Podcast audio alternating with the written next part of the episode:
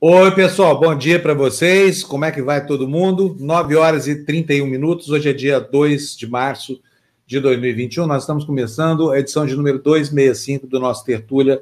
O momento da gente parar de manhã para refletir aqui. E é muita coisa acontecendo no Brasil. Mas nós vamos focar o, o nosso esforço hoje sobre a Covid. Sabe por quê? Tem muita notícia aí para a gente trabalhar. A, a, a, ação refratária do, do Congresso, os presidentes das duas casas, qualquer ação de fiscalização do governo Bolsonaro, o escândalo da compra de uma mansão de 6 milhões de reais por um deputado cujo salário mal dá para pagar o IPTU, estamos falando aqui de Flávio Bolsonaro, né? As investidas do governo contra tudo que há de racional em relação à a, assim, a, a mitigação do coronavírus e essa insistência que não para em coisas para matar a população. Esse governo é sádico, é isso é que está acontecendo. Bom, mas no tertúlio de hoje nós vamos receber aqui o Moisés Toniolo, do Conselho Nacional de Saúde. Eu fiz um levantamento que já mostrei no Despertador, é, que prova de maneira cabal que as cidades mais bolsonaristas do Brasil estão entre as que mais matam, né? E, e isso aqui tem que abrir os olhos das pessoas, porque não é possível essa insistência em bruxarias do tipo cloroquina e vermectina. A cloroquina ainda é um remédio muito antigo. Quem inventou a cloroquina não está vivo mais, é o bisneto do, do, do inventor do quinino, né, do site quinino, que foram usados como um fetiche na gripe espanhola e voltaram aí porque é, é, é, assim a informação científica mais atual que essa turma bolsonarista tem aí é do século passado ou retrasado. Do século passado não, porque o século passado está aí, né, batendo na nossa porta ainda. Do século retrasado, a idade das trevas. E olha, eu fiquei muito assustado ontem quando as planilhas de Excel aqui que eu estou trabalhando começaram a soltar os resultados absolutamente terríveis dessa história da contaminação dos municípios bolsonaristas, né? Nós vamos falar disso tudo já. Eu quero dar bom dia aqui para os que já chegaram aqui. Ana Maria, oi Ana Maria, bom dia para você, tudo bem? Bom dia, Cláudio, bom dia, Silvio, bom dia, Maria Tereza, bom dia, nossa querida italianinha Lere Virgínia. É, olha aqui, ó, tá dando os parabéns para nós, Lerê. Parabéns, TV Democracia, pelo correspondente internacional Jamil Chad, ganhador do troféu Audálio Dantas. Olha, não sabia, ele foi, ele ganhou o, o Audálio Dantas, é? Mas merece, viu, gente? O Jamil é espetacular. O Jamil é um patrimônio nosso aqui, do qual a gente não vai abrir mão enquanto a gente conseguir mantê-lo aqui, ele vai ficar por aqui. Ô, Jamil, não sabia disso, não, você nem falou pra gente. Hoje entrou quietinho aqui no fim do programa do, do Despertador, mas amanhã a gente faz uma festa para ele, né? André, bom dia. Oi, Érica de Havilland. Que lindo esse nome dela. Você sabe que Havilland também é uma. De Havilland foi uma fábrica de aviões? Hum? Ah, não sei nem se existe mais, acho que não. Se fechou aí pelos anos 60. José Maria Castilho, opa, nossa californiana predileta, Heloísa, bom dia da Califórnia, tertulianos queridos, como vai essa comunidade querida hoje? Comunidade, vai bem, de vez em quando quebra o pau lá, né, Heloísa? Mas como toda, toda todo ajuntamento humano, as pessoas brigam mesmo. A gente briga com a mulher que a gente ama, com os filhos que a gente venera, né? Walter Luiz, bom dia, Walter Luiz. Bom dia, Luiz Tadeu, meu querido diretor de programação aqui. E a Heloísa está preocupada aqui comigo, perguntando se eu estou deprimido. Não estou deprimido, não, Heloísa, estou indignado, viu? A Bruna está bem, não é Covid. Ontem saiu o, PD, o, o, o PCR, é uma gripe forte só, mas infelizmente não é a Covid. No entanto, o, o estigma das minhas preocupações continua, viu, gente? Fico pensando aqui como é que vai ser quando nós que somos velhinhos começarmos a ter que cuidar dos netos, porque os pais adoeceram e baixaram o hospital com Covid. Já pensou? O neto, o vetor de contaminação, né? Porque enquanto isso eles estão lá nas escolas convivendo, para as crianças quase não tem problema, salvo eventualmente. Mas para os avós das crianças tem, porque elas portadoras assintomáticas saem por aí contaminando sem querer, obviamente, né? Deixa eu botar para dentro aqui, dona Mali. Messi, bom dia, dona Mali. Bom dia, gente. Querida chefa. Tudo bem? Tudo bem? Vou botar também, olha quem está aqui, ó, o Vitor. Bom dia, Vitor. O Vitor hoje ficou de fora do, do despertador, porque não deu tempo da gente abrir espaço para o Vitor lá. Vitor, vamos aproveitar e contar quais são as novidades da América Latina? Vamos? Vamos. Sabe o que acontece quando um presidente faz comete uma política genocida, assassina, é, racista? No sei, Brasil ele sei, vai sim. a reeleição. É. Só, que na, só que no Peru, o Alberto Fujimori está na justiça. 270 mil mulheres indígenas foram submetidas a uma política de esterilização em massa E por causa disso, Fujimori começou ontem o julgamento dele por, por essas esterilizações forçadas. É uma diferença assim de sistema judiciário entre Brasil e, e Peru. Olha, olha, olha a vergonha, né? Ou olha a inveja entre Brasil e Peru, e a gente tem que, que reconhecer. Esse julgamento pode durar meses, mas é, começou. Ele já está em pauta. Ele não foi para o Supremo que aprova, que não aprova, que recurso, que não recurso. Não, é, não, é, não tem sobrenome Bolsonaro. Ele tem sobrenome Fujimori. A filha dele é senadora, mas mesmo assim o pai está lá, enfrentando as acusações. É, tem que botar a cara a tapa. E no Chile ontem, Fábio, a gente falou tão bem do presidente. Ontem teve protesto, foi, foram cenas lamentáveis. A imprensa mesmo se retirou a partir das 20 horas, começou a trabalhar com câmera à distância, porque a violência era tanta, mas tanta, Fábio, que tinha um rapaz, um jovem, que estava com o pai em casa, quando passou um carro lança-águas, acertou o vidro da casa dele, do apartamento dele, e o rapaz foi parar no hospital, porque os vidros cortaram ele. É, é, é muita violência que você vive no Chile, é muita violência que você vive na repressão chilena e, e não sei. Como jornalista, eu soube que 8 horas da noite já tinha jornalista se retirando. Mas hoje é dia de Moisés Toniolo, eu vi ele aqui no. no como é que chama? No, backstage, na antessala. Então eu quero deixar uma pergunta para ele. Eu podia falar da, da Colômbia, ó, vou até falar. A Colômbia foi a primeira, foi o primeiro país da América Latina a receber vacinas da Covax. Aquela lá que o Bolsonaro não queria, a Colômbia está aí, ó, 117 mil vacinas já chegaram. O que o proporcional para o Brasil significaria mais de um milhão de vacinas. E no Chile, onde começou aquela história de volta à educação com monitoramento, no primeiro dia, duas escolas tiveram é, Covid positivo, fechou tudo 15 dias mais. Todas as crianças que estão lá vão ter que voltar para suas casas, não vão poder participar mais das aulas, pelo menos por 15 dias mais. Esse é o protocolo. Mas a pergunta que eu tenho para o Tonioli, eu quero deixar porque eu sou chato, você não me deixou entrar no Tertúlia é que. Não, claro que eu deixo. Pera, então, deixa, já que você adiantou tudo, tá? Aí, aí o cara reclama, né, Marina? Ah, vocês estão me vendo. Primeiro faz o trabalho, mais, primeiro ele... faz o trabalho, fala e depois fala. Agora que vocês não deixam. É. Aí já apresentou o nosso convidado, Moisés Toniolo, tá aí. Tudo bem, Toniolo? Bom dia, bem-vindo aqui. Bom dia. Bom dia. Então, vamos começar com o Vitor hoje, Toniolo. Vamos ver o que, que o Vitor tem para nós aí. Fala, Vitor. Eu, eu, vou deixar só uma pergunta. Eu sou, eu cuido de América Latina aqui na TV Democracia. Eu sou quase o Jamil, só que sem prêmio, sem Suíça e sem reconhecimento. Mas tudo bem. Você sabe que é, eu sempre tento comparar o Brasil com a América Latina e tentar mostrar exemplos do que a gente pode fazer fora da Europa, fora da América do Norte. Hum. E, e, e aqui está me assustando o que está acontecendo no Brasil. No Chile, a partir de sexta-feira, todos os profissionais de educação já estão vacinados e começa a vacinação para os maiores de 60 anos. Em São Paulo, onde eu estou hoje, se você tiver mais de 60 anos, você paga até o ônibus. Mas no Chile você vai lá receber vacina de graça.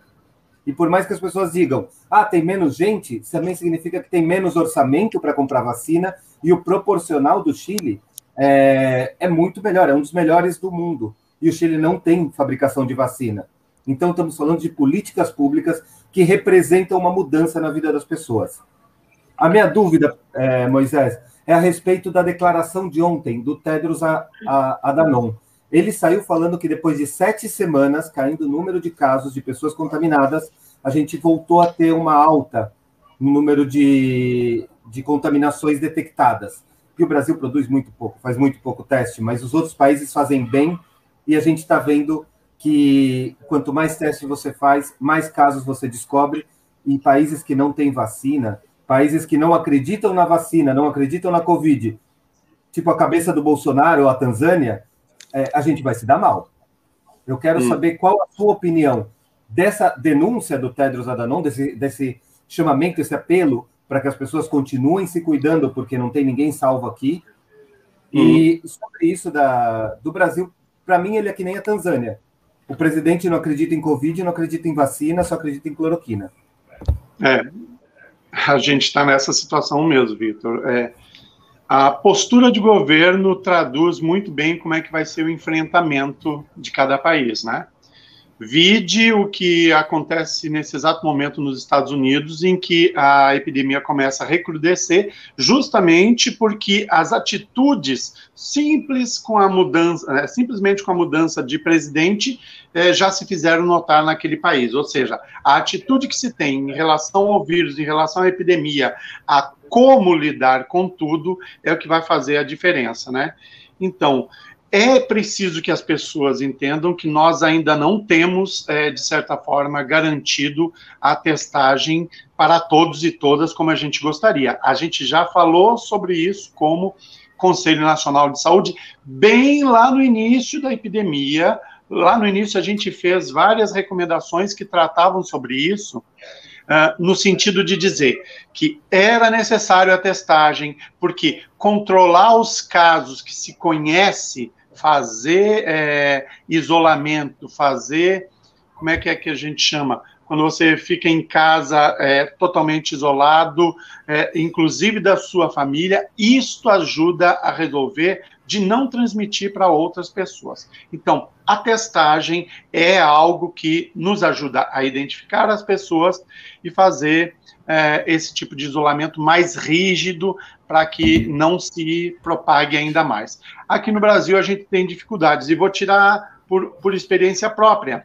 Aqui em Salvador, onde eu moro, é, dias atrás, quando eu tive, inclusive, dúvidas sobre se eu estava ou não com Covid, eu, eu saí procurando na rede de serviços é, públicos uh, da atenção básica aqui de Itapuã, no bairro onde eu moro, e em três unidades eu não consegui fazer o exame, porque não tinha. Uma unidade que era a unidade para fazer os testes estava fazendo vacinação e deixou de fazer teste. Outras duas, onde a população é atendida, é pronto atendimento, UPA, né? Também não estavam fazendo, inclusive perdendo a janela de oportunidade de pegar as pessoas com sinais clínicos, é, muitas vezes claros, de que poderia ser Covid. Então, essa é a lógica. Eu tive que ir para uma prefeitura bairro, fazer exame numa fila de trocentas pessoas, é, passar duas, três horas no sol e receber uh, o resultado só três dias depois, porque eu fui num site. Então, é, se eu tiro isso por Salvador, terceira maior capital do Brasil, com mais de 3 milhões e meio de pessoas, uh, no entanto, a gente tem cidades em que está insistindo no monitoramento das pessoas, está fazendo teste, está levando o teste em casa. Mas é que é para vocês entenderem que nós não temos um comando central que diga vamos fazer isto, isto, isto. Não, não tem uma progressão, não tem. É assim, é como o plano nacional de enfrentamento, que nunca foi um plano, é um rabisco de um monte de ideias, uh, ele não se organiza, o Plano Nacional de Vacinação segue a mesma coisa. Então, estamos nessa. É uma falta de comando e centralidade na condução das coisas, principalmente pela lógica da ciência com evidências científicas. Bom, quero. Mari tem alguma pergunta para ele? Porque eu quero mostrar Não, eu aqui para ele. Eu só quero fazer um comentário aí do, acerca do que o Victor falou que o presidente só acredita em, em cloroquina. Eu duvido, Vitor, porque eu tenho certeza que ele e a gentalha dele já estão todos vacinados ali. Esse, esse discurso de cloroquina, ivermectina e gripezinha é só para o gado dele, porque eu tenho certeza que ele e os seus já estão vacinados. Enfim, mas eu queria falar uma coisa com o Toniolo. Toniolo, o Fábio vai trazer uns números bem difíceis. Isso e aí eu queria saber o seguinte: a gente não pode mais comentar que não houve planejamento, né? tudo isso já passou. O que a, a minha preocupação é, daqui para frente, a gente ouve que daqui duas semanas ou três, o Brasil vai ter o março mais triste da sua história. Hum. Daqui para frente, o que, que a gente pode fazer? É. Eu vou, eu vou me basear, Mali, em algumas recomendações que o CONAS, Conselho Nacional de Saúde, ou Conselho Nacional de Secretários Estaduais de Saúde do Brasil, se posicionou ontem diante de todo esse contexto que está acontecendo. Então, a gente precisa adotar certas coisas que até agora foi a economia quem decidiu pela saúde. E isso é importante dizer. Assim, nós temos ah, o privilégio de ver o Brasil fingir que não tem epidemia, liberar todo o comércio, indústria e tudo mais, botar as pessoas para saírem e andarem e transitarem e não fazerem as coisas que deveriam fazer. Então, uma das coisas que Conas fala é assim: a gente tem que proibir nos próximos tempos, mas proibir mesmo eventos presenciais, shows, atividades religiosas que voltaram, esportivas, tudo. E não é em estado, não é em município, é em todo o território nacional. A gente tem que, é, infelizmente, também suspender as atividades presenciais na educação, é um erro botar crianças, adolescentes, jovens de novo para as escolas, porque eles levarão ninguém. Se adulto não está tomando cuidado, quem dirá criança que lida entre si, tem afeto, não consegue é, cumprir a, a, aquela regra de isolamento e vai tocar uns nos outros. Então, isso é outra coisa que precisa. Uh, a gente tem que estabelecer. Uh, Agora eu detesto esse nome, viu? Toque de recolher. Toque de recolher é terminologia militar. Bom, mas no nosso país, como anda, né? Que até o, o ministério é militar, então não tem jeito. Mas se, se pensa em toque de recolher nacional a partir das 20 horas até as 6 horas da manhã. Isso é uma medida que pode resultar na diminuição, principalmente da circulação de pessoas que vão para bares, festas, né? Vão aglomerar por conta disso. Mas teria que ser cumprido. Então, teria que ser cumprido pelos estados, pelos municípios. Fechamento de praias, bares, uh, voltar de novo àquela coisa do trabalho remoto, sempre que possível, né? tanto no setor público quanto privado. Criar é, barreiras sanitárias nacionais e internacionais considerando o fechamento de aeroportos e o transporte interestadual. O Brasil, desde que chegou o primeiro caso, e antes dele, Mali, a gente já falava no Conselho Nacional para é, órgãos do Ministério da Saúde que precisaria ter controle nos aeroportos, que era por onde iriam chegar no carnaval lá de 2020. E não deu outra foi o que aconteceu mesmo.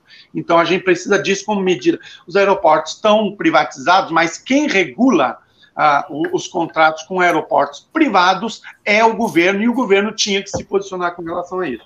E a gente tinha que fazer também a, a medidas de redução de, de superlotação nos transportes coletivos, porque a gente continuará, Mali, tendo trabalhadores essenciais, trabalhadores e trabalhadoras essenciais que precisam cumprir. É os da saúde, sabe? Tem, tem muitos trabalhadores que precisam ir para o seu trabalho, mas que não dá para aguentar o sistema público, que é concessão a empresas privadas, assim, diminuindo frota e botando as pessoas para se apertarem dentro de ônibus. Não tem condição isso.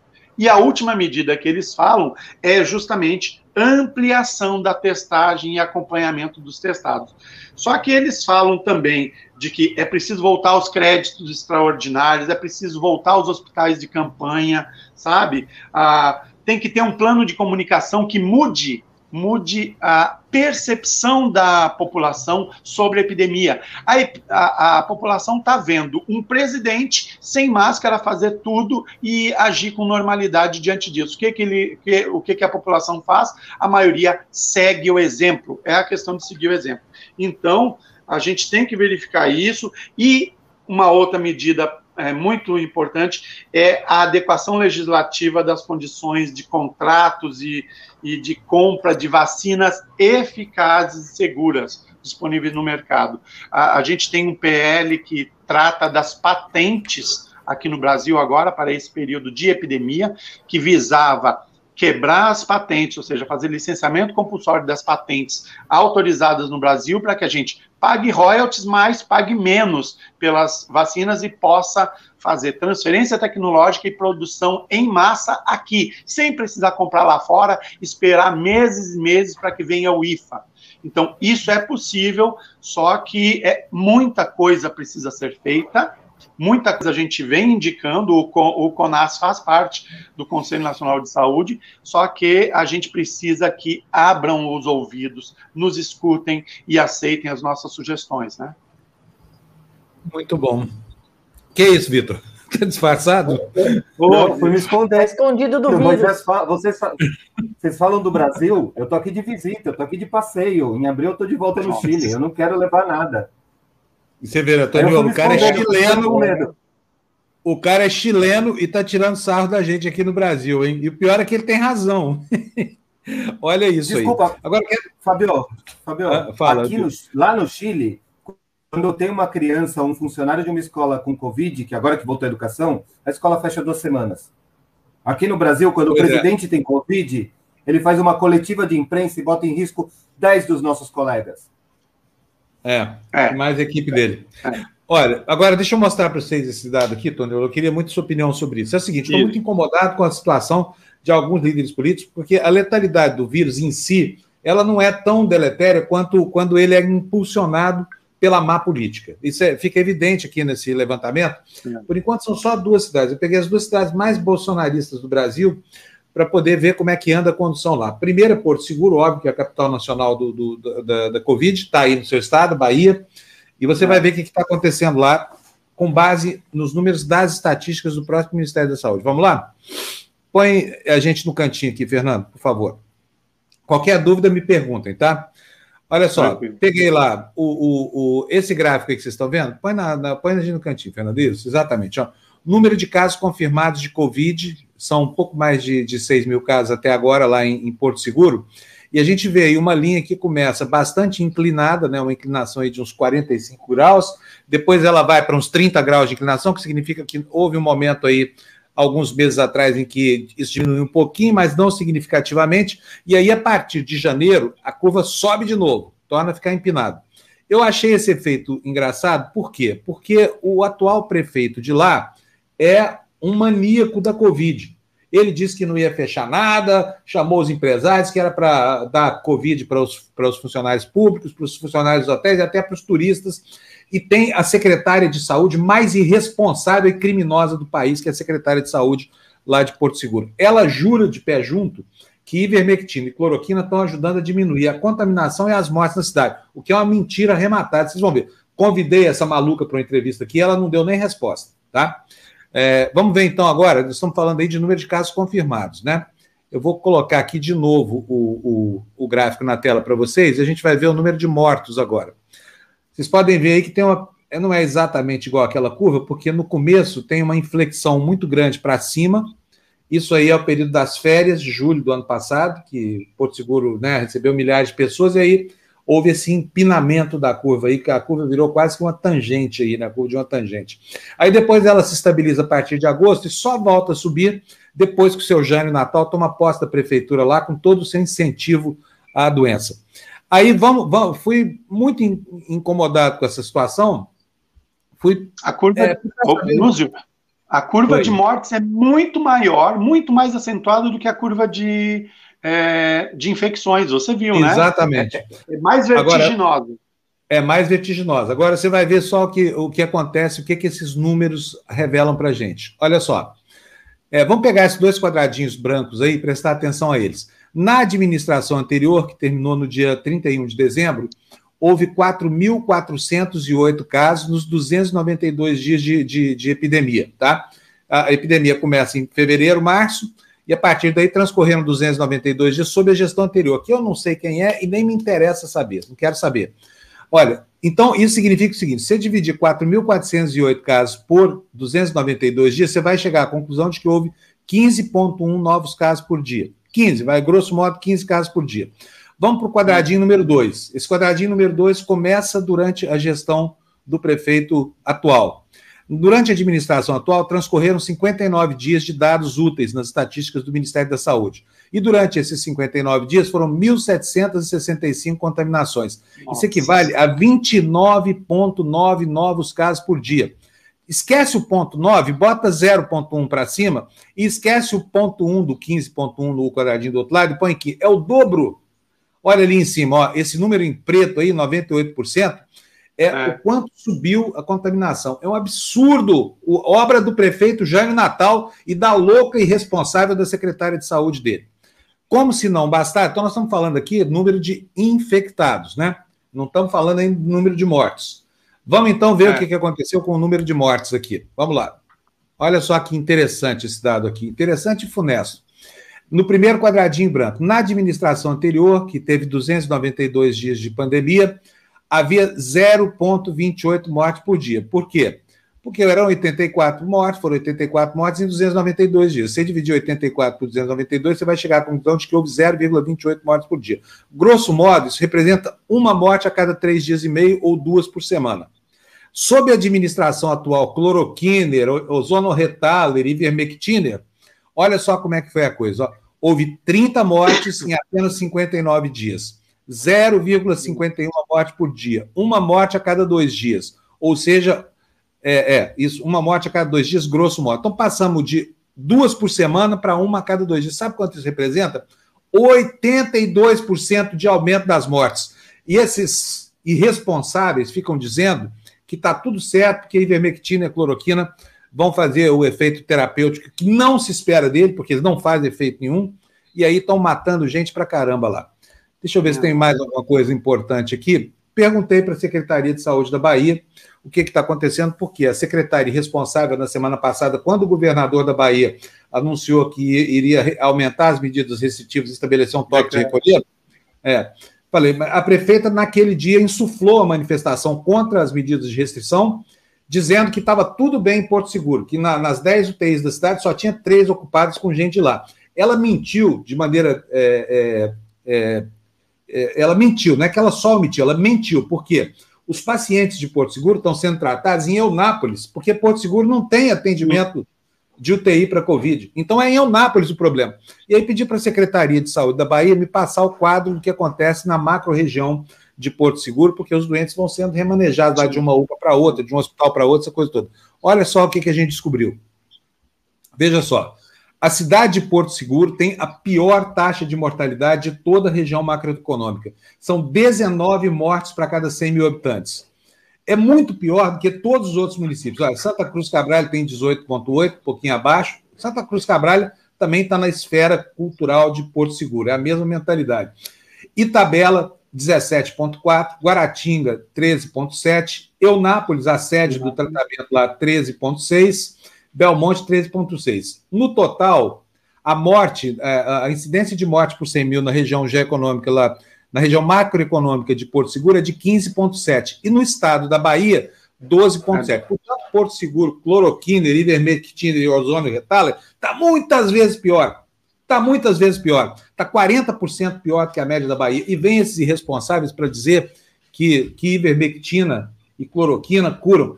Cloroquina e ivermectina e o discurso criminoso desse político só fazem é matar os genocidas, e aqui eu estou nominando o prefeito Jânio Natal e a maluca da secretária dele, que só pode ser uma pessoa descompensada, porque não tem outra palavra para descrever alguém que mente de maneira tão declarada, tão deliberada assim. Agora eu quero saber de você o que, que você acha que esses dados sugerem? O que, que isso significa, Toniolo?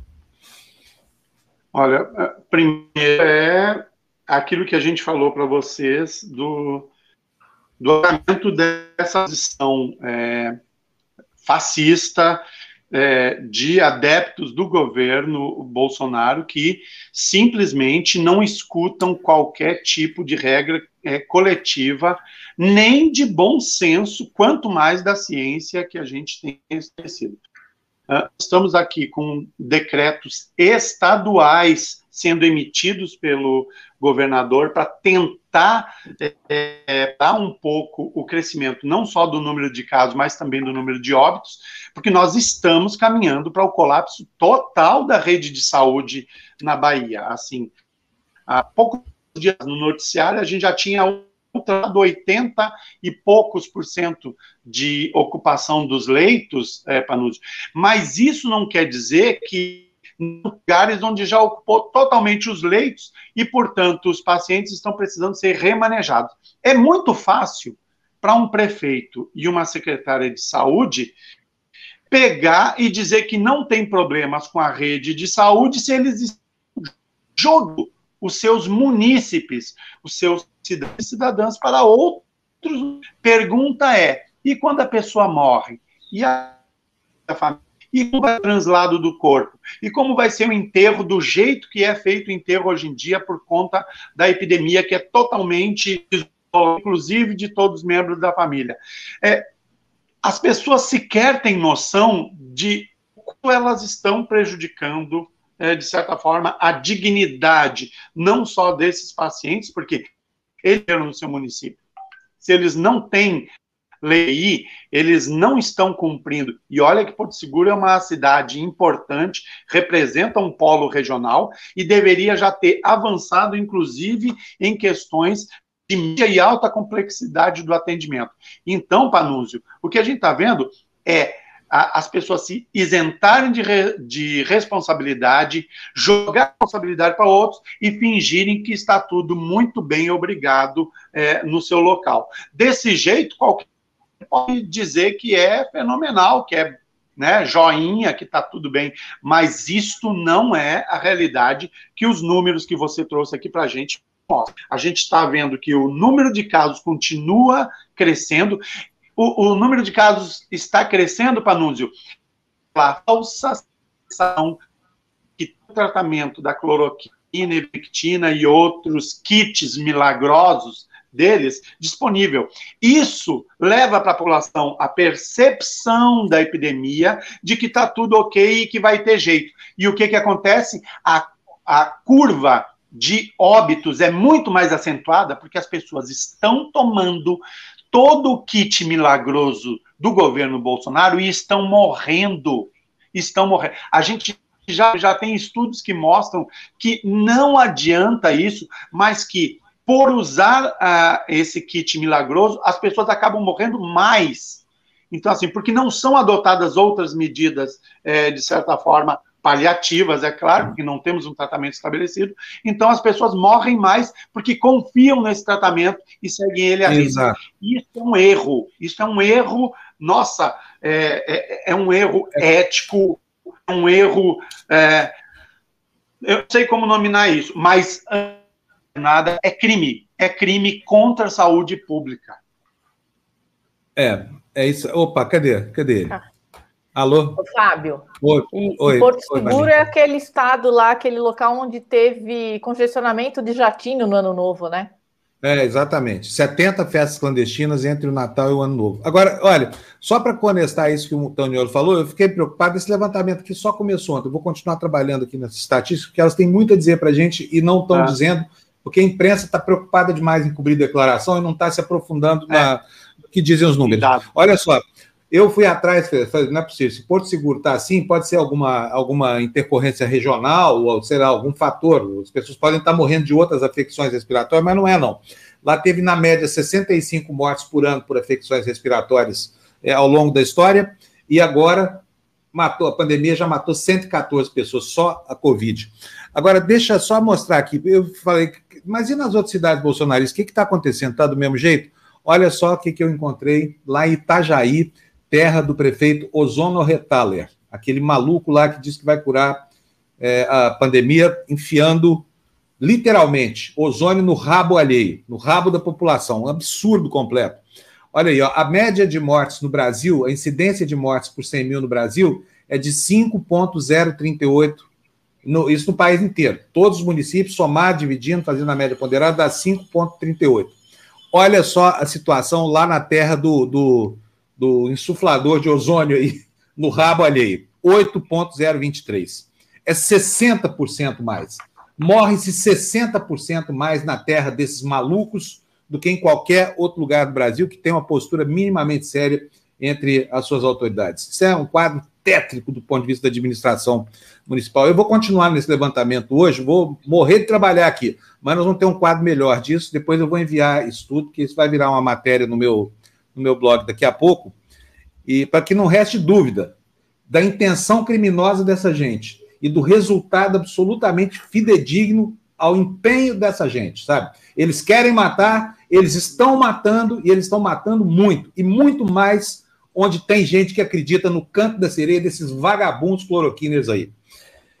Toniolo, olha, eu vou agradecer a sua, sua entrevista aqui mais uma vez. Depois eu vou querer conversar mais com você essa semana, porque eu acho que esses números aqui vão falar muito. Talvez isso no, no âmbito do Conselho Nacional de Saúde pode servir como subsídio é. para uma avaliação realista desse quadro. Tá bom, Toniolo? Posso deixar só um recado para todos que assistem o teu programa, Fábio? Hoje nós teremos um grande ato um ato pela saúde, pela vida e pela democracia, é, sendo realizado pela Frente pela Vida aqui no Brasil, entendeu? Nós vamos nos manifestar em todo o Brasil por conta de tudo que está acontecendo. Então, eu peço que as pessoas busquem na internet isso. Eu vou mandar para a Bruna e para a Andrea, né? Uh, esse link para vocês, para que vocês possam nos ajudar a mobilizar a população, porque é importante que se saiba. Dar vacina para as pessoas é tê-las em casa, é mais morrendo e não ter pessoas nas ruas para se manifestar contra esse governo. Isso é algo premeditado, isso é algo criminoso que está sendo feito. É intencional que está sendo feito de não promover vacina. Mas temos boas notícias, viu, Panunzi? A gente visitou essa semana agora passada a Fiocruz. A Fiocruz já está com a, a transmissão de tecnologia pronta, uh, a sua, o seu parque fabril para a vacina de Covid-19 já está prontíssimo, e a partir de abril, a Fiocruz teria capacidade de produzir 200 milhões de vacinas para a Covid-19 ao mês, se o governo comprar, se o governo apoiar. Fica a dica de que a gente precisa é, pressionar isso, tá bom? Um, um forte abraço para vocês. Um abraço, Muito obrigado. Beijo, se cuida aí na Bahia, Toniolo. Eu vou me despedir, mas eu queria só deixar para o Moisés. Ei, foi embora. Voltou. Tá aqui. Voltou? Não deixa embora, não. Diga, diga. Pois é, eu só queria me despedir falando um número, porque eu também não sou do Tertúlio, eu sou despertador. É, ah. O Brasil ontem comemorou 6 milhões e 700 mil pessoas vacinadas. O Chile ontem comemorou 3 milhões 440, 433 mil pessoas vacinadas. 50% das vacinas, 10% da população. O Chile tem 10 é. vezes mais que o, menos que o Brasil. Nossa. E é um país neoliberal usado como mau exemplo. Direita. Toda vez que a gente quer falar mal de algum país aqui da direita, a gente fala do Chile. A gente fala do Chile. É. Então, o exemplo do Guedes começou, né? Exatamente. Exatamente. Só que lá. O Guedes aprendeu lá, tem... lá mas. É, é. Como diz o, o Vitor, o presidente lá é burro até mandar parar. Mas não é tão burro quanto o Bolsonaro também, né? Não vamos exagerar. O cara é. tem algum miolo na cabeça. É criminoso. É. Pelo menos. Nossa. Ó, Tony, um abração para então. Vitor, obrigado. Um abraço para vocês. Fiquem com Deus. Tá bom? Tchau. Valeu, Tony, obrigado. Vou colocar Poxa. já, Malita, a é professora a Larissa Larissa Bom dia, professora, bem-vinda aqui. Ela é advogada, ela, eu vi que ela estava prestando atenção aqui na entrevista da gente, né? A área da, da professora Larissa é Direito Internacional mas ela estava anotando tudo aqui que eu vi do, do nosso levantamento. Professora, bem-vinda aqui, muito obrigado por ter bom aceitado. Dia, Tato, bom dia, Mali. Bom Prazer dia, doutora. Prazer é nosso. Prazer é todo nosso. Por que, que a senhora anotava tanto esses números? Conta para mim. é, eu, eu, eu, dentro da minha área de estudo do direito internacional, eu também estudo quais são as consequências né, do, do lavajatismo porque a gente parte do princípio que o bolsonarismo é resultado direto do lavajatismo, portanto, tudo que é, toda essa tragédia né, que decorre desse, desse, desse governo é, vai impactar na, no desmonte do nosso patrimônio nacional. Né? E, e, é claro que as vidas de brasileiros também fazem parte desse, desse patrimônio nacional. Então, é com muita tristeza né, que a gente acompanha aí todos esses números, todas, enfim, todas essas medidas, infelizes medidas desse desgoverno aí e é, as consequências é, terríveis, né, para a população brasileira. Por isso. Ah, que bom que, que bom que está preocupado. Bom, a, a, professora Larissa que vocês estão vendo aqui, gente, ela tem um baita de um, de um, de um currículo, né? É, ela é professora de Direito Internacional da UFPR, é membro da ABJF, e como falou, é estudiosa. Da BJD? Ah, então, então desculpa. Está errado aqui na minha pauta. Eu vou dar uma bronca na minha filha que faz a pauta aqui. É, bom, agora vamos, é, vamos começar por uma questão afeta a sua área, não tem nada a ver com, com, com a pandemia, mas a gente está vendo cada absurdo sair aí dos escombros da, da, dos diálogos que Dallagnol e Moro é, né, trocavam mensagens insidiosas, eu diria até pornográficas, porque não é possível delegada fazendo depoimento falso com conhecimento do procurador. Ele se junta. Agora, essa denúncia que está no, no, nos jornais hoje é um absurdo. Esconderam um depoimento para poder incriminar o Lula. Eu, e aqui eu falo do Lula sempre como um cidadão qualquer. Não é o Lula o político, tem nenhuma veneração especial pelo Lula, não tem nada disso. Mas o que fizeram com esse cara é digno do processo do Franz Kafka, viu, doutora Larissa? Com certeza, Fábio. É, e a gente sempre fala, nós, nós mencionamos o tempo todo né, o Lula como vítima, mas não é o Lula, poderia ser qualquer um de nós.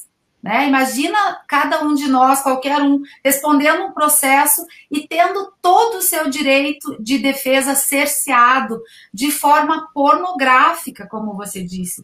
Porque as revelações da, da Vaza Jato, né, em 2019, já nos mostraram é, algo muito grave, né? Já nos deram a dimensão do que estava acontecendo. Agora, essas mensagens da spoofing é, não só reforçam, mas trazem uma, um, uma avalanche de, de, de, novas informações, de, é, de diálogos.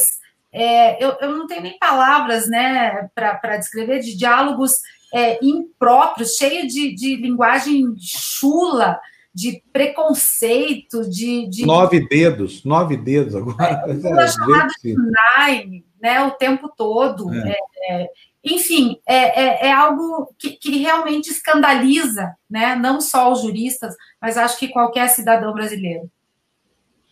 Mali? É, não é só isso, né? Teve a história da, da promotora que, quando morreu o neto do Lula, ela falou, enfim, uma notícia boa.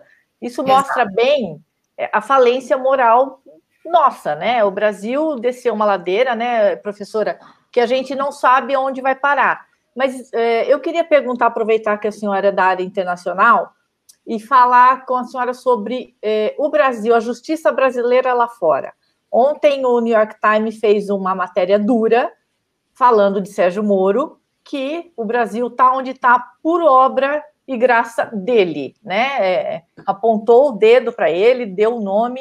É, como é que a gente pode analisar a justiça brasileira de fora para dentro? Olha, Mari, é, eu, eu, vou tentar fazer uma análise a partir da, da minha perspectiva de, de, de, estudo, né, que é a, a, geopolítica, enfim, o direito internacional. Eu acho que essa falta de compostura, para dizer o mínimo, né, dos, dos, procuradores e juízes da Lava Jato, dos operadores jurídicos em geral, que vamos incluir também é, a, a, delegada, né, a Polícia Federal, enfim, é, essa falta de compostura denuncia pelo menos duas coisas. Uma, a primeira coisa é o estágio avançado de deterioração do sistema de justiça brasileiro, né, o estado avançadíssimo, que, por sua vez, tem consequência direta no desmonte do Estado democrático de direito. E como de pano de fundo disso tudo, pelo menos é, eu acho que está muito claro, nós temos uma estratégia agressiva de desmonte da soberania brasileira, e, e aqui que está a questão, orquestrada por forças internacionais, certo? Que agem por meio de cooptadores, de, é, de cooptação é, de operadores jurídicos nacionais, certo? Então, é, quando a gente começou a falar sobre essa interferência estrangeira na Lava Jato, todo mundo falava, nossa, que, né, que gente maluca, isso é teoria da conspiração. Inclusive, é, os próprios é, membros da Lava Jato publicavam nas suas redes sociais em, em termos assim de, de, deboche, olha só, né, a Lava Jato está instrumentalizada por é, forças internacionais. Mas o fato é que, é, para ser bem direta, essa, é, essa, a revelação dessa última leva de diálogos vazados pela, pela spoofing é, surpreende até mesmo quem já esperava piores barbaridades, né? É, tem, é, eu, eu fiz um estudo desses vazamentos, eu separei em alguns tipos de crimes, né? Porque a gente tem que dar nome aos bois. Se trata de crimes, né? O que foram cometidos. Mas eu, eu, eu vou chamar atenção para um tipo de crime é, que diz respeito a essa perspectiva que eu quero abordar, que é justamente as ligações da Lava Jato com agências estrangeiras fora dos canais oficiais, certo? Inclusive, né, é, inclusive, talvez principalmente no acordo de leniência da Odebrecht, ao contrário do que foi, é, por mais de uma vez, afirmado pelos procuradores da Lava Jato, certo? Então, é, eu, eu, eu chamo a atenção é, que houve sim, para o fato de que esses diálogos mostram que houve sim uma intensa cooperação desses agentes com agências estrangeiras. E aqui eu não estou falando apenas do Ministério de Justiça, o DOJ, né, dos Estados Unidos, o Ministério Público da Suíça, é, mas nós estamos falando também do FBI, certo? O FBI, às vezes, nós, às vezes as pessoas podem se perguntar o que, que o FBI está fazendo, né, na Lava Jato. Porque como esse combate à corrupção, certo? Ele acaba sendo atrelado a toda uma questão internacional e a própria legislação norte-americana considera é, o crime de corrupção, né, que aqui a, a, a, corrupção é vista como crime transnacional, como uma ameaça à soberania nacional e a segurança dos Estados Unidos, aí todo um, um, aparato jurídico, não só normativo, mas também institucional, é colocado à disposição dessas é, investigações, porque justamente se trata né, de ameaça à segurança nacional. Então, por isso que a Lava Jato atuou em conluio com essas agências estrangeiras o próprio é, Ministério da Justiça dos Estados Unidos, mas também nós vimos ali é, a participação do FBI, da NSA, que é a Agência de, de Segurança. Né? Então, ficou muito claro que é, houve não só é, a participação dessas, desses atores estrangeiros, mas esses diálogos mostram, inclusive, que o caso Odebrecht, né, que está vinculado aí à condenação é, do Lula, ele foi desenvolvido pelas autoridades norte-americanas, vejam, a pedido dos operadores da Lava Jato. E que houve intensa atuação da Lava Jato com essas agências fora dos canais oficiais, certo? Do procedimento é, previsto para esse tipo de operação, porque é, há, há, há, tratados internacionais que, enfim, impõem determinadas formalidades, para ser bem rápida, nesse caso de colaboração internacional, é, a Lava Jato teria que ser intermediada pelo Ministério da Justiça brasileiro. Isso não aconteceu, certo? Então, o que aconteceu foi uma colaboração clandestina, criminosa, inclusive a gente lendo esses diálogos, em várias ocasiões fica clara a preocupação com o sigilo, o sigilo daquelas trocas de mensagens, por quê? Porque se tinha a total percepção de que aquilo era crime, certo? Então, é, a, a, os Estados Unidos, vamos dizer aqui, dessa perspectiva da geopolítica internacional, é, os Estados Unidos agiram é, intervindo é, em negócios internos do Estado brasileiro, não através do uso de armas, como acontecia é, há um tempo atrás, certo? Mas através da cooptação de operadores jurídicos nacionais. E aí a gente pode é, ter uma ideia sobre isso apenas dando uma olhada no currículo Lattes do Sérgio Moro. Isso está publicado lá na plataforma Lattes do CNPq. A gente pode ver que há uma intensa é, é, é, uma intensa agenda, digamos assim, de formação do Sérgio Moro em agências norte-americanas. Ele, a partir de, de é, acho que do início do ano, do, dos anos 2000, ele visitou os Estados Unidos uma série de vezes. Lá ele, ele, ele participou de cursos de formação, ele participou de seminários e ele participou, com certeza, de muitas outras coisas é, que não estão ali é, oficializadas no, no currículo Lattes. Então, trata-se, na verdade, de uma nova forma de é, imposição de interesses estrangeiros é, claro, interesses econômicos, né, ligados à agenda neoliberal, por meio de uma estratégia que, primeiro, não faz uso da força militar, certo? E segundo, que depende de uma cooptação desses operadores jurídicos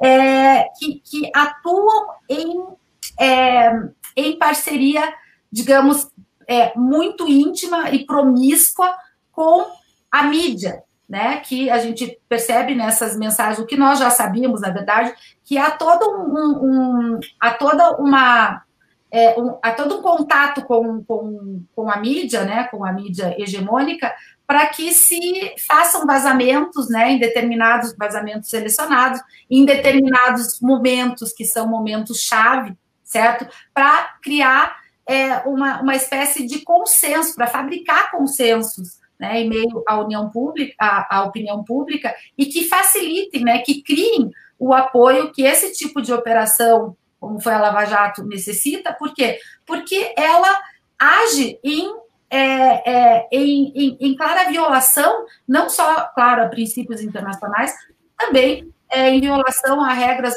basilares do processo penal brasileiro.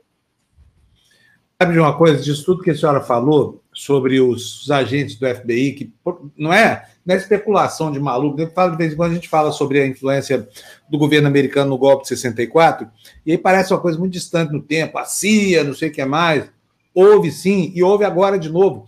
E o que é pior aqui, a interferência dessa vez veio com a quebra dos protocolos diplomáticos todos que mandam que esse diálogo seja intermediado pelo Ministério da Justiça e pelo Ministério das Relações Exteriores. Não se pode mandar um WhatsApp ali. E houve uma correspondência dessa que me chamou mais atenção, doutor Larissa, que foi aquela fala do Ministério da Justiça, ah, está na hora de mandar os attorneys é, americanos cuidar da, da, disso aí, uma tarefa qualquer que eles queriam levantar lá, porque até agora não disseram que vieram. Eles estavam se referindo, attorney em inglês quer dizer advogado, procurador ou encarregado de alguma coisa na área da investigação judicial. Nesse caso, ele estava certamente se referindo ao FBI, de quem queriam dados para incriminar o Lula, né?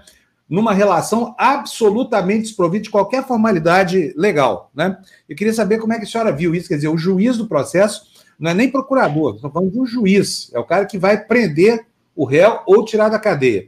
De repente, fazendo uma, uma, uma coordenação assim, um jogo de bola dessa qualidade com o procurador do caso. O que, que a senhora achou disso? É, olha, Panunzo, eu, eu, eu, eu fico assim, estarrecida, né, a cada vez que a gente é, lê esses, esses novos diálogos, enfim, porque é, cada vez a gente fica mais chocado. Fica claro, né, na leitura desses diálogos, que não só a Lava Jato ela é, é, transferiu de maneira criminosa, né, repito, criminosa, informações é, chaves para que é, os órgãos estadunidenses é, é, formulassem denúncias, né, é, denúncias contra empresas-chave né, da, da economia brasileira, fazendo uso dessas informações para aplicar, inclusive, a extraterritorialidade, né, que, que é possível graças a uma legislação, a, a lei anticorrupção norte-americana, que nós chamamos de FCPI, certo? Como também é, o, FB, o FBI passou informações aos agentes da Lava Jato, é, informações, claro, sigilosas, para que eles pudessem é, é, iniciar denúncias, aí, inclusive contra familiares do presidente Lula, para dar maior corpo à denúncia. E tudo isso sob o comando do juiz Sérgio Moro. Então, vejam, é uma afronta é, absoluta de um princípio que é um princípio basilar, não só do direito brasileiro, ele é tão basilar que ele é um princípio básico do direito internacional, está previsto não só na Declaração Universal dos Direitos Humanos, Pacto Internacional de Direitos Civis e Políticos, convenções interamericana e europeia, que é o princípio do fair trial, que é aquele que assegura um julgamento imparcial e justo a qualquer cidadão. Como eu estou dizendo, não se trata do Lula, poderia ser cada um de nós. Ou seja, o que, o que, que nós vemos aí nessa operação Lava Jato? Um juiz, certo, que deveria ser o órgão imparcial, chefiando o órgão de persecução, que seria o Ministério Público Federal. Então, várias vezes, vejam só, nesses, nesses diálogos, nós vemos é, referência a entre aspas, né, equipe do Moro, nós somos da equipe do Moro. Ah, o russo, o Putin, ele era chamado dessa forma. Tá? O russo, o Putin, acha melhor isso. Ah, o russo, ele acha que tem que soltar a denúncia tal dia. Ah, o russo, ele disse que nós temos que separar a denúncia em duas para que é, as duas denúncias fiquem mais consistentes. Ou seja, nós temos um juiz é, é, simplesmente é, organizando é, as denúncias, ou seja, todo o processo acusatório contra um alvo pré-definido, né? Como diz lá o professor é, Lênio Streck, É, a Lava Jato ela faz assim, ela primeiro pinta o alvo e depois atira a flecha. Então já se sabia é. desde o início que o objetivo era criminalizar o Lula. Não interessa como. E nesses diálogos fica claro que não se tinha prova suficiente sequer, indício suficiente sequer para oferecer a denúncia. Tanto que, em determinado momento, isso me chama a, a, a, atenção, um dos procuradores, agora não me lembro se foi o Dallagnol, fala assim, não, mas desse jeito a denúncia está capenga. Ou seja, ficou claro para eles, em, em diversos momentos desses diálogos, que os procuradores, eles tinham essa compreensão de que a denúncia estava capenga, de que a denúncia não era consistente porque é, é, é muito simples, não havia provas para oferecimento daquela denúncia. Mas tudo isso foi arquitetado né, é, é, pelo, pelo chefe da operação, o juiz Sérgio Moro, e em outros diálogos se, se diz assim: não, é, vamos é, oferecer a denúncia dessa forma, porque o Sérgio Moro vai saber como lidar com ela. Percebe? Então, assim, uhum. é algo completamente absurdo em termos é, de direito, não só direito brasileiro, como direito internacional também. Professor, olha, nós queremos agora recorrer aos seus conhecimentos todos é, para ver se, o que, que a gente pode fazer para se salvar da refrega que está aí, que não é pequena em relação à pandemia. Alguém tem que parar esse maluco desse Bolsonaro.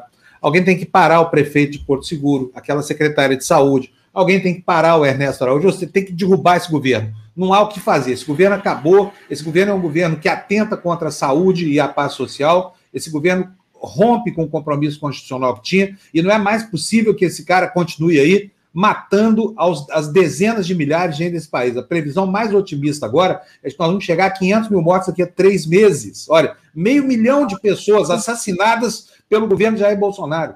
Agora, me diga uma coisa: a justiça está dominada aqui. É, apesar da resistência do Supremo, a gente não vê um, um impulso no sentido, por exemplo, hoje está nos jornais a notícia aí de que o TSE já tem os elementos para caçar a chapa é, Bolsonaro-Mourão. Mas não há pressa, porque o TSE julga que essa é uma arma importante para ser usada no momento certo, que não é agora, porque não há clima de impeachment no país, nem nada disso. Então, quero saber da senhora se alguém no mundo está por nós. Quem é por nós? TPI, essas coisas? Tem algum jeito, sei lá, uma intervenção militar, uma guerra, um país que viesse salvar a gente desse governo horroroso? Tem que fazer ou não existe o que fazer no campo do direito?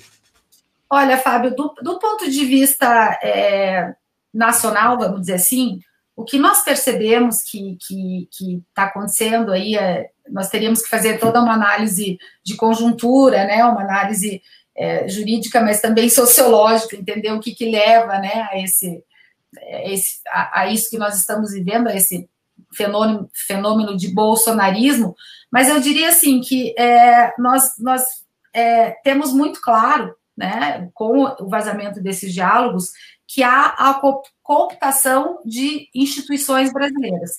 Não só né, o, o Poder Judiciário está cooptado, enfim, é, com, com essa expressão, quero dizer, é, está agindo é, como se fosse uma sucursal de interesses estrangeiros, perseguindo interesses estrangeiros, inclusive contrários aos interesses nacionais. Não só o judiciário em termos de primeira instância até os tribunais superiores, não só o Ministério Público, a Polícia Federal, enfim, há todo um, um toda uma, uma questão, se a gente pensar hoje, quais, qual dos três poderes brasileiros está melhor nesse cenário né, de tragédia que nós estamos é, vivendo?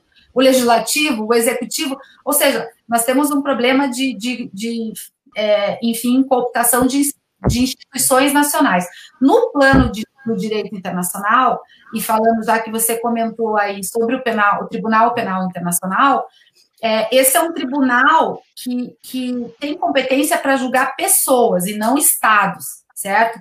É, já foram oferecidas, até onde eu sei, é, já, já, já, já havia cinco denúncias, pelo menos, mas agora eu acho que tem mais do que isso é, denúncias aí contra o Jair Bolsonaro por uma série de, de, de atos que, que poderiam ser considerados crimes e então entrar dentro da competência material do, do TPI, né? Entre eles está o genocídio da população indígena, isso parece que, que é, é, é, entre as denúncias aquela que tem mais consistência. Agora, o problema é que o Tribunal Penal Internacional é uma instituição pequena, é um, um, que tem um poder de atuação pequeno, porque tem, enfim, é, é um tribunal que tem uma jurisdição universal, mas que conta com uma pequena estrutura certo? Então, não dá conta de todas as, as, as, demandas que chegam até lá. Por outro lado, tem toda a questão política por trás é, desse tribunal, né? E é, ainda o, os tribunais internacionais, não só esse, mas todos os outros tribunais internacionais, para agir, eles dependem é, de que o Estado não, é, não faça o que deveria ser feito, certo? Então, é o princípio do esgotamento da, de todos os remédios internos. Então, para que o Jair Bolsonaro fosse julgado no TPI, nós teríamos que comprovar que é, tentamos de tudo aqui no ordenamento jurídico nacional e, e não foi possível, certo? É, enfim, obter aí uma condenação do presidente. Então, eu diria para você que, é, infelizmente, não dá para contar com as instituições internacionais. Eu acho que é estratégico a gente é, ofere oferecer denúncias.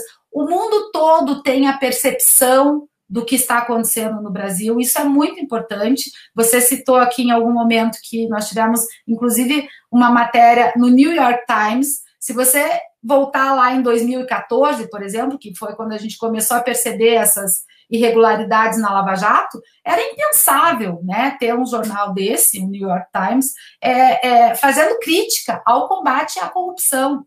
Né? Até porque, é, isso é uma coisa também interessante, é muito difícil fazer críticas a qualquer operação que tenha como é, objetivo o combate à corrupção. Por quê? Porque muito facilmente você é equiparado a um corrupto. Né? É, é as pessoas associam de forma muito indireta. Se você critica o combate à corrupção, você é a favor da corrupção. Então, tem, tem toda essa questão, né? Mas eu acho que a percepção de tudo o que está acontecendo né, é, no Brasil, e principalmente é, muitos organismos internacionais consideram que o Brasil deu a pior resposta à, à pandemia, a pior possível, certo? Eu acho que há uma espécie de consenso, pelo menos entre é, os, os, principais líderes mundiais de que é, há, inclusive, uma, uma estratégia intencional. Isso a professora Deise Ventura, num estudo que ela fez, deixou isso muito claro. Ela, ela concluiu, fazendo uma, uma análise de toda a legislação brasileira, né, e, ela, e justamente ela pega as leis que foram adotadas né, a partir do início da, da pandemia e ela diz há uma intencionalidade em deixar a doença é, seguir o seu rumo natural. Ou seja, deixar que a doença mate. Né? Então, é algo tão grave é, que me parece assim, que há consenso internacional, há é, uma repercussão muito importante dessas denúncias que foram levadas ao Tribunal Penal Internacional, mas ainda é, não, não me parece que nós não podemos esperar de fato, ainda não nesse momento, uma, uma resposta que venha do direito internacional. O que faz com que a resposta esteja aqui. Né? Nós, nós temos que aqui, no Brasil, é, é, usar, né, do, do, do, enfim, do que temos à nossa disposição ainda para tentar reverter a situação, né, o que nos parece cada vez mais difícil. Enfim, É, é, só para. Você viu, Fábio, que o, o Bolsonaro vetou a compra de vacinas pelos governadores, tá? Então, assim, doutora, é, só por essa ação, a justiça brasileira já não teria aí um bom motivo para interditar esse genocida? Se quisesse? Olha, eu não tenho dúvida em te dizer que, que sim, né? Inclusive, vamos lembrar que a gente tem mais de 60 pedidos de impeachment que estão né, na, na, na nossa Câmara. É, nós temos é, inúmeras é, petições que foram é, endereçadas ao, ao, ao, Augusto Aras, ao nosso Procurador-Geral da República. Então, o que, que nós percebemos? É, é, é disso que eu, que eu falo quando nós mencionamos a cooptação né, não há vontade política de tirar o Jair Bolsonaro. E por quê? Né? E nós temos que fazer essa interrogação. Muitos analistas estão dizendo que é porque ainda há um suporte do mercado, né? do famoso mercado a esse a governo. mão invisível do mercado. Exatamente por conta das suas políticas é, de desmonte do Estado Social, né? as políticas neoliberais. Então, parece que só teremos uma possibilidade de, de impeachment quando é, é, esse, essa mão invisível, esse mercado, deixar de apoiar né, o governo. E parece, enfim, eu tenho é, lido com muita atenção, seguido várias análises nesse sentido, é, parece que esse momento ainda não chegou, né? Então, não pois sei, é.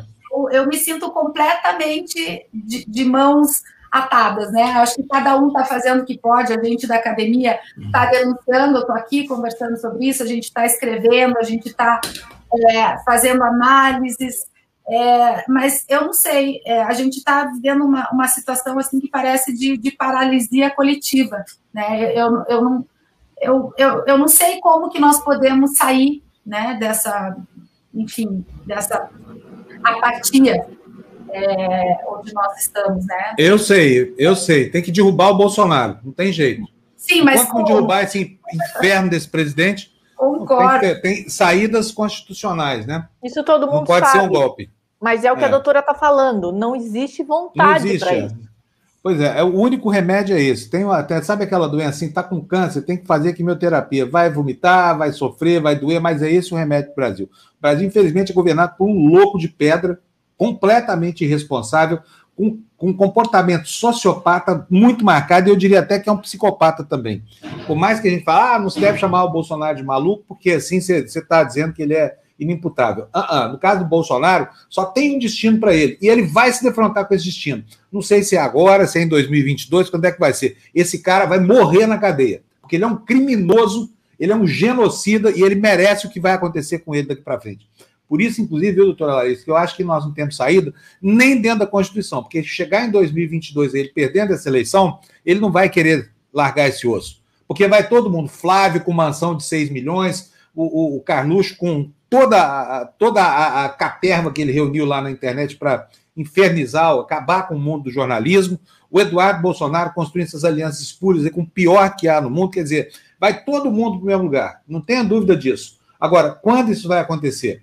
vai depender do nível de corrupção dos políticos brasileiros, porque só a corrupção explica que alguém esteja atrás de um fascínora desalmado como esse aí. Eu Muito concordo, obrigado. Eu concordo ah. com você. É, só, só fazendo um, um gancho assim para terminar.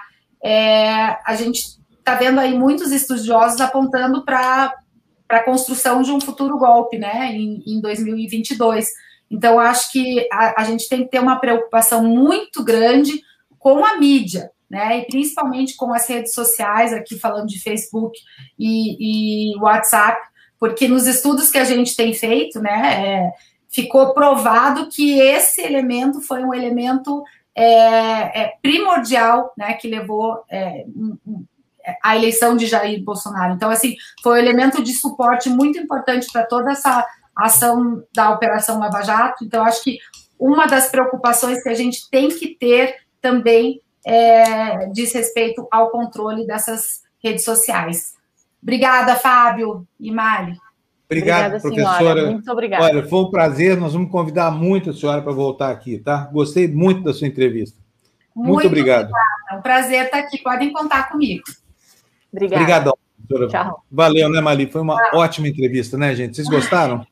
Mais uma ótima entrevista que deixa a gente naquela sinuca de bico. Não tem o que fazer. É. Deixa agora eu agradecer aqui as doações, que eu nem parei hoje para agradecer. Quero agradecer penhoradamente vocês que nos ajudam aqui a manter o nosso noticiário no ar. Joana Alboy está nos mandando cinco reais muito importantes. Gente, vocês ficam falando assim, ah, doação pequena, não, não fala o valor que eu fico vendo. O que, que é isso? Pelo amor de Deus, cada um doa aquilo que pode e a gente fica muito grato por qualquer doação. Eu falo, nós somos o cara que toca flautinha lá na estação do metrô. Se a música estiver bonita, você deixa uma moedinha. Se não tiver, você passa ao largo e vai embora. Ou nós somos aquela banquinha de jornal da Inglaterra, que o sujeito abre, pega o jornal e deposita o dinheiro se quiser. O nosso negócio é que informação é para todo mundo, tá? Isso independe de, de, tamanho de doação, de doar ou de não doar, tanto faz. O que nós precisamos é que vocês nos ajudem a manter essa programação no ar, porque a gente tem importância no plano da organização da sociedade. Sabe assim, a gente complementa o trabalho que a imprensa faz e a gente corrige o trabalho mal feito que de vez em quando a imprensa faz. Aqui não tem meias palavras, não tem político de estimação, não tem nada. É pancadaria para tudo quanto é lado e elogio quando é o caso, tá? Vocês sabem disso, vocês já estão acostumados com a gente, vocês estão um ano aqui, então não preciso ficar aqui justificando toda hora a nossa, eh, digamos assim, a nossa necessidade social, né? Vamos lá, olha, então eu quero agradecer demais a Érica, que mandou dois reais aí. Muito obrigado, Érica. Um beijão para você. Todo dia a Érica ajuda a gente sempre que ela pode. O Ed Luz, que a cada edição nossa nos manda esses dois reais aí. No fim do mês, eles formam um volume gigante, viu? O Ed, brigadíssimo para você. Deixa eu ver se eu tenho mais aqui no quadro. Não tem, não. Se você está com vontade de fazer essa doaçãozinha e ainda não fez, corre lá que dá tempo, tá? Vou deixar aqui o, o, o Pix da TV Democracia para você. A gente prefere o Pix porque o Pix não, não, não, não tira uma fatia do que você doa. O YouTube, quando você faz o super sticker ou um super chat, fica com 30% lá. Isso faz uma falta para a gente louca. Então, se você tiver como fazer doação para a gente pelo Pix, a gente agradece e me avisa por aqui pela, pela, pela, pela, pela área de, do nosso chat, porque eu falo no ar, tá bom? Olha, uh, quem mais? Me dá. Luciana Moreira mandou cincão aí. Bom dia, não consegui enviar no despertador entrevista ao Marcelo Freixo sobre a situação do Rio. O governo vetou o projeto de compra de vacina. De compra de vacina. Pois é. Vamos chamar o Freixo, já pedi para a Bruna ir atrás, né, Mali? Uhum. E, e vamos, vamos, vamos atrás sim, porque é muito importante isso. Agora, olha, não, eu estou aqui pasmo com essa informação do veto do Bolsonaro, impedindo os governadores de comprar vacina. O negócio do Bolsonaro é matar as pessoas, vocês não tenham dúvida. Ele é um genocida sádico, ele é um sádico, é isso que ele é. Genocida sádico. Ele quer exterminar os pobres deste país. Vai matar muito rico também, mas quer principalmente exterminar os pobres, que é quem depende, depende, aliás, nessa arca de Noé chamada Brasil, né, com essa fauna rica toda, é, nem rico nem pobre, porque aqui a vacina é monopólio do governo, então, e, e também não haveria assim, menor sentido em permitir que pessoas, só porque têm dinheiro, criassem uma fila própria da vacinação, né? Como os militares, aliás, fazem nos seus ranchos lá para oficiais e para para suboficiais. Enfim, o mundo dos civis é um pouco mais complicado aqui do que isso, né? Mali, quer falar mais alguma coisa ou não? Ah, ah eu... Eu, eu quero, peraí, eu ah. quero, desculpa, Mali. A Heloísa Viana, nossa californiana predileta aqui, está mandando 5 dólares. Uhul! Hoje Tamo vai ter festa hoje. aqui. Hoje a gente vai comer pão com presunto, viu, Luísa? Não é com mortadela, não. Olha, fala. A doutora aí estava falando que os Estados Unidos fez no Brasil o que fazem em outros países sem, sem dar nenhum tiro, e é exatamente isso, né? É, viu lá o petróleo, viu lá o pré-sal, que colegas nossos da imprensa, Seidenberg e Miriam Leitão, disseram que era uma invenção do Lula, né? Que o pré-sal não existia até hoje, não houve essa autocrítica deles é. dizendo é. que erraram. Mas, enfim, é o que ela falou. Eles destruíram o país, pegaram todas as riquezas sem dar um tiro. É, é isso. exatamente. Foi, um, foi uma coisa bem limpinha dessa vez. É, exatamente. Não teve, não teve tiro na ponte do Rio Grande, não precisou o, o exército de Minas marchar para o Rio. Porque isso só nada, né? acontece né? quando encontram um país nacionalista que luta pelos seus direitos. Aqui acharam meia hum. dúzia de, de juiz que dá, fazia o serviço, não precisou atirar, né? Márcia Mazelli, obrigado pela sua doação, seus 10 reais. Vamos fazer bom uso do seu dinheiro também. Muito obrigado. Túlio Gonçalves da Silveira, 50! Uhul! Gente! bem. A música tá linda e os músicos tocam muito bem. Muito obrigado. Obrigada, Túlio. Túlio. Olha, eu acho que nunca nenhum músico do metrô recebeu uma doação de 50 mangos assim, não. Muito obrigado mesmo, viu? A Miriam Moldes está dizendo aí, o Congresso seria o primeiro a tomar uma atitude contra o Bolsonaro, contra a armação de golpe de Bozo, parece que está incrédulo e pouco se importando. Eu diria até que a maioria dos deputados e senadores hoje é a favor desse golpe, viu, Heloísa? Só pelo placar, pelos 302, né, que votaram aquela excrescência da, da, da admissibilidade da PEC, da in, como é que chama? Impunidade. impunidade é, da impunidade, a gente vê o nível de comprometimento da nossa classe política. Agora, não tem jeito, isso aqui é uma democracia, por mais estuprada que ela tenha sido por esse capitão dos infernos e companhia limitada, é uma democracia, tem uma Constituição em vigor, que parece que não funciona, mas ela é a nossa salvaguarda, então nós precisamos crer nela. E a gente vê o seguinte: de tudo que a gente tem, tem, tem vivido por aí, a nossa tábua de salvação sempre passa pela porta do Supremo Tribunal Federal. Aquele tribunal que, ora, a gente deplora, ora, a gente ama de paixão. Né? Então é preciso que o Supremo fique ali, a gente precisa ter respeito pela instituição e podemos criticar sim os homens que estão lá. Fazem um monte de merda. Agora, a instituição não. A gente critica os homens e pede a correção dos comportamentos. Né? A gente jamais vai criticar uma instituição basilar como é a Casa da a Corte da, da, da Constituição. Da Constituição. da Constituição. É isso aí. Vamos nessa então, Mali? Vamos. Estou lamentando que o programa de hoje terminou, mas agora, gente, eu vou pegar esses dados aqui, ó e, e vou trabalhar tudo, sabe? É, vou trabalhar muito aqui, porque tem muita coisa para sair daqui. Vocês me aguardem amanhã no, no Despertador aqui no Tertúlia, viu, Mali? Ok. Amanhã então, um beijo. Volta, gente. Um beijo, Mali. Um beijão para vocês todos que nos assistiram. Muito obrigado por tudo que vocês mandaram para gente. Falamos aqui da Márcia Mazelli já? Falamos. Falamos? Falamos. Então, obrigado de novo, Márcia. E todos vocês que eventualmente não tenham sido agradecidos, Acabou a voz. Então, tchau, gente. Até amanhã. Tchau, gente.